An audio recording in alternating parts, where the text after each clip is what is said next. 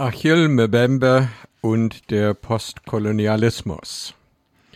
Der kamerunische Philosoph Achille Mbembe hat eine Reihe von viel beachteten und bedeutenden Werken verfasst.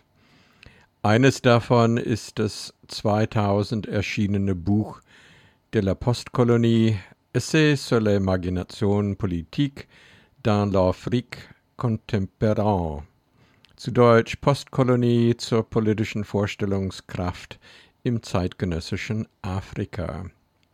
In diesem Text argumentiert Mbembe, dass der akademische und populäre Diskurs über Afrika in eine Vielzahl von Klischees gefangen sei, die an westliche Phantasien und Ängste gebunden seien. In Anlehnung an Franz Fanon und Sigmund Freud vertritt Mbembe die Auffassung, dass diese Darstellung nicht die Widerspiegelung eines wirklichen Afrikas ist, sondern eine unbewusste Projektion, die an Schuld, Verleugnung und den Zwang zur Wiederholung gebunden ist. Dies als Eingangsstatement gedacht, ist an sich schon kein ganz einfacher Gedanke. Das darf uns jedoch nicht abschrecken, denn es gibt nun einmal Realitäten, die sehr einfach sind, und es gibt andererseits Realitäten, die mitunter sehr komplex sind. Gerade mit letzteren muss man sich auch befassen, gerade im politischen Diskurs ist das bisweilen notwendig. Dieser Beitrag will sich übrigens bewusst nicht mit der gegenwärtigen Kontroverse um Mbembes Positionierung vis-à-vis -vis dem Staat Israel und der Palästinenserfrage beschäftigen.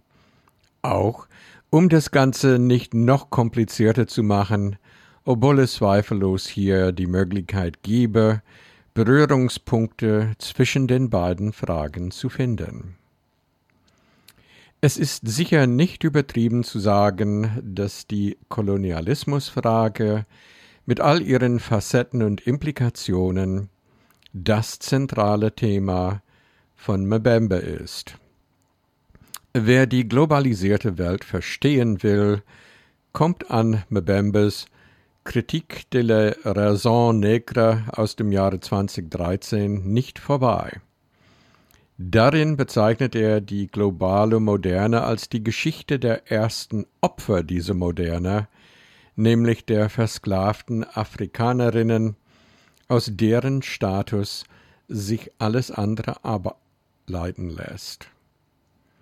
Der Neger des Titels ist der Mensch als Ware. Er ist Rohstoff und Arbeitswerkzeug, zu zähmendes Geschöpf, zu dressierende Wilder. Im Zustand permanenter Erniedrigung gehalten, mit einer auf Gehorsam und Ungehorsam reduzierten Gedankenwelt. Die Sklaverei, der Kolonialismus, die Apartheid, auch die Rassentrennung in den USA oder der Antisemitismus in Europa, alle gründen sie darauf. Gerade die Ableitung des Antisemitismus daraus ist, wie man sich vorstellen kann, nicht eben unstrittig und hat auch dazu beigetragen, dass Mbembe in letzter Zeit in Kontroversen innerhalb des deutschen Diskursraums verwickelt wurde.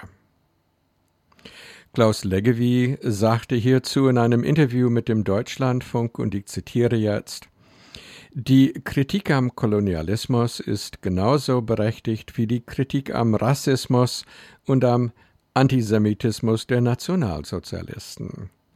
Hier muss man nicht gleichsetzen, sondern hier muss man sehr scharf die Übereinstimmungen oder die Unterschiede herausarbeiten. Und das hat übrigens, wenn ich das kurz sagen darf, das hat mit Hannah Arendt bereits in den 50er Jahren in ihrem Buch über Ursprünge totalitäre Herrschaft begonnen. Auch sie spricht im ersten Kapitel von Imperialismus, von der Burenherrschaft, von Konzentrationslagern. Das ist das Argument, an das Mbembe eigentlich dann angesetzt hat, er hat eben auch gesagt, die vollkommene Rechtlosigkeit der Opfer, das ist im Grunde genommen eine Übereinstimmung zwischen dem Kolonialismus auf der einen Seite und dem Antisemitismus auf der anderen Seite. Soweit das Zitat. Aber, wie gesagt, diese Art Vergleich ist in Deutschland nicht ganz unstrittig. Gleichwohl gehört es zur Wissenschaft und ganz besonders zu den historischen Wissenschaften, dass man Vergleiche anstellt, um Ähnlichkeiten und Unähnlichkeiten zwischen Sachverhalten zu benennen. Mbembes rhetorische Figur des Negers ist nicht einfach der Schwarze, wie es die sehr misslungene deutsche Übersetzung des Buchtitels es muss natürlich heißen Kritik der schwarzen Vernunft statt Kritik des Negerdenkens nahelegt. Er ist jeder, dessen Identität durch andere fremdbestimmt ist. Er ist das vergiftete Subjekt in dem Sinne, dass er oder sie in Wirklichkeit kein Subjekt, sondern nur Objekt ist. Bloße Staffage auf der Bühne der Geschichte. Er ist der Proletarier im Hintergrund, nur zum Arbeitseinsatz bestimmt. Er ist keine Person, sondern ein Zustand. Neger sagen, schreibt Mbembe, heißt, all die Leichen in Erinnerung zu rufen. Das Negerwerden der Welt gehört zu Mbembes Dystopien. Im Grunde will Mbembe den Kolonialismus neu vermessen.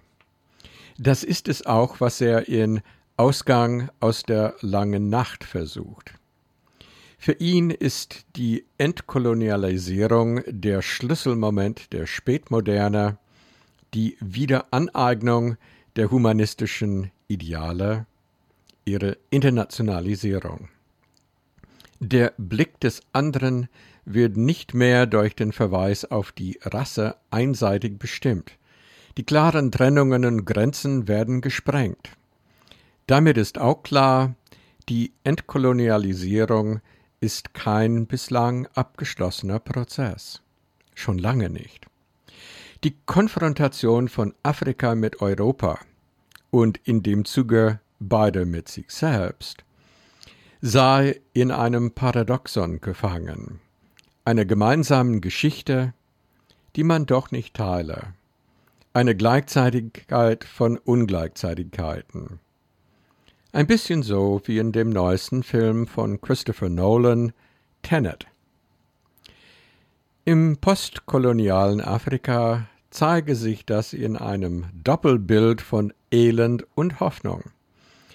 Autoritäre Restauration, soziale Gewalt, Kriege, ökonomischer Raubbau auf der einen Seite und die Neuorganisation von Gesellschaft und Kultur auf der anderen, der Afropolitanismus, wie manche sagen.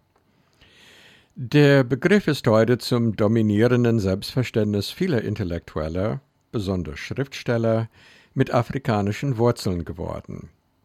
Es ist der Slogan der Avantgarde der Auswanderer, er durchdringt jedoch langsam auch die Mittelschicht dort. Was will uns denn dieser Afropolitanismus eigentlich sagen? Für Mbembe erscheint der Panafrikanismus, der seinen Höhepunkt zur Zeit der Unabhängigkeit in den 1950er und 1960er Jahren erlebte, heute noch wichtig.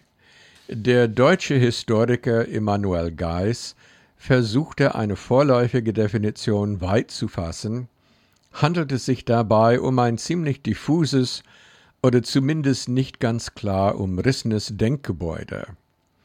Nach ihm wird Folgendes unter dem Panafrikanismus verstanden.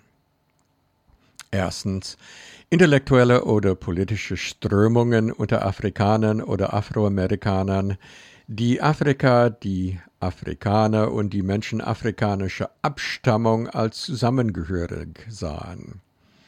Daraus entstand ein Gefühl der Rassensolidarität und ein neues Selbstbewusstsein, dass die Afroamerikaner auf Afrika als ihr eigentliches Vaterland zurückverwies, ohne dass sie deswegen unbedingt an die physische Rückkehr nach Afrika dachten.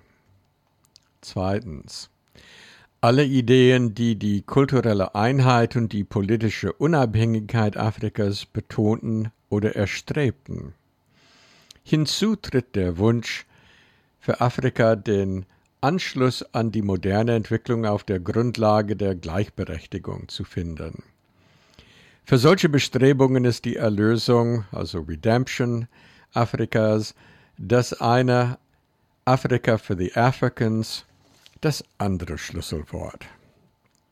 Und drittens, Ideen oder politische Bewegungen, die die politische Einheit Afrikas oder wenigstens eine enge politische Zusammenarbeit in der einen oder der anderen Form befürworteten. Mbembe fordert Afrikas Regierende auf, endlich die Integration ihrer Länder zu beginnen, Afrikas Grenzen abzuschaffen, über Visafreiheit in Afrika und eine einheitliche Währung nachzudenken und die Welt, ob Chinesen, Brasilianer oder Europäer, zu sich einzuladen. Mbembe hält sich nicht mit Kritik an Europas Flüchtlingspolitik zurück, das aus Angst vor den Afrikanerinnen seine Grenzen nach Afrika verschiebt und dabei den Kontinent in ein Gefängnis zu verwandeln droht. Ein Afropolitanismus, wie er Mbembe und einigen anderen Intellektuellen vorschwebt, erscheint in der Sache als eine Art Panafrikanismus 2.0. Mehr als 50 Jahre nach Ende des Kolonialismus soll Afrika im Zentrum der Diskussion stehen. Mehr noch, in Afrika liege die Zukunft der Welt, da Afrika schon immer kulturell eng mit der Welt verwoben war. Darüber sind sich einige der Intellektuellen Afrikas einig. Der Kolonialismus habe an Bedeutung verloren. Afrikas Unabhängigkeit ist Realität geworden, wenn auch viele Abhängigkeiten fortbestehen. Im Kern geht es dem Afropolitanismus um eine Verschiebung des Sprachduktus und eine Öffnung Afrikas in die Welt. Der einstmals vorherrschende Opferdiskurs ist Vergangenheit. Afrikas Intellektuelle geben sich selbstbewusst und wollen sich in universelle Diskurse einbringen, was man in mehrerlei Hinsicht ja nur begrüßen kann.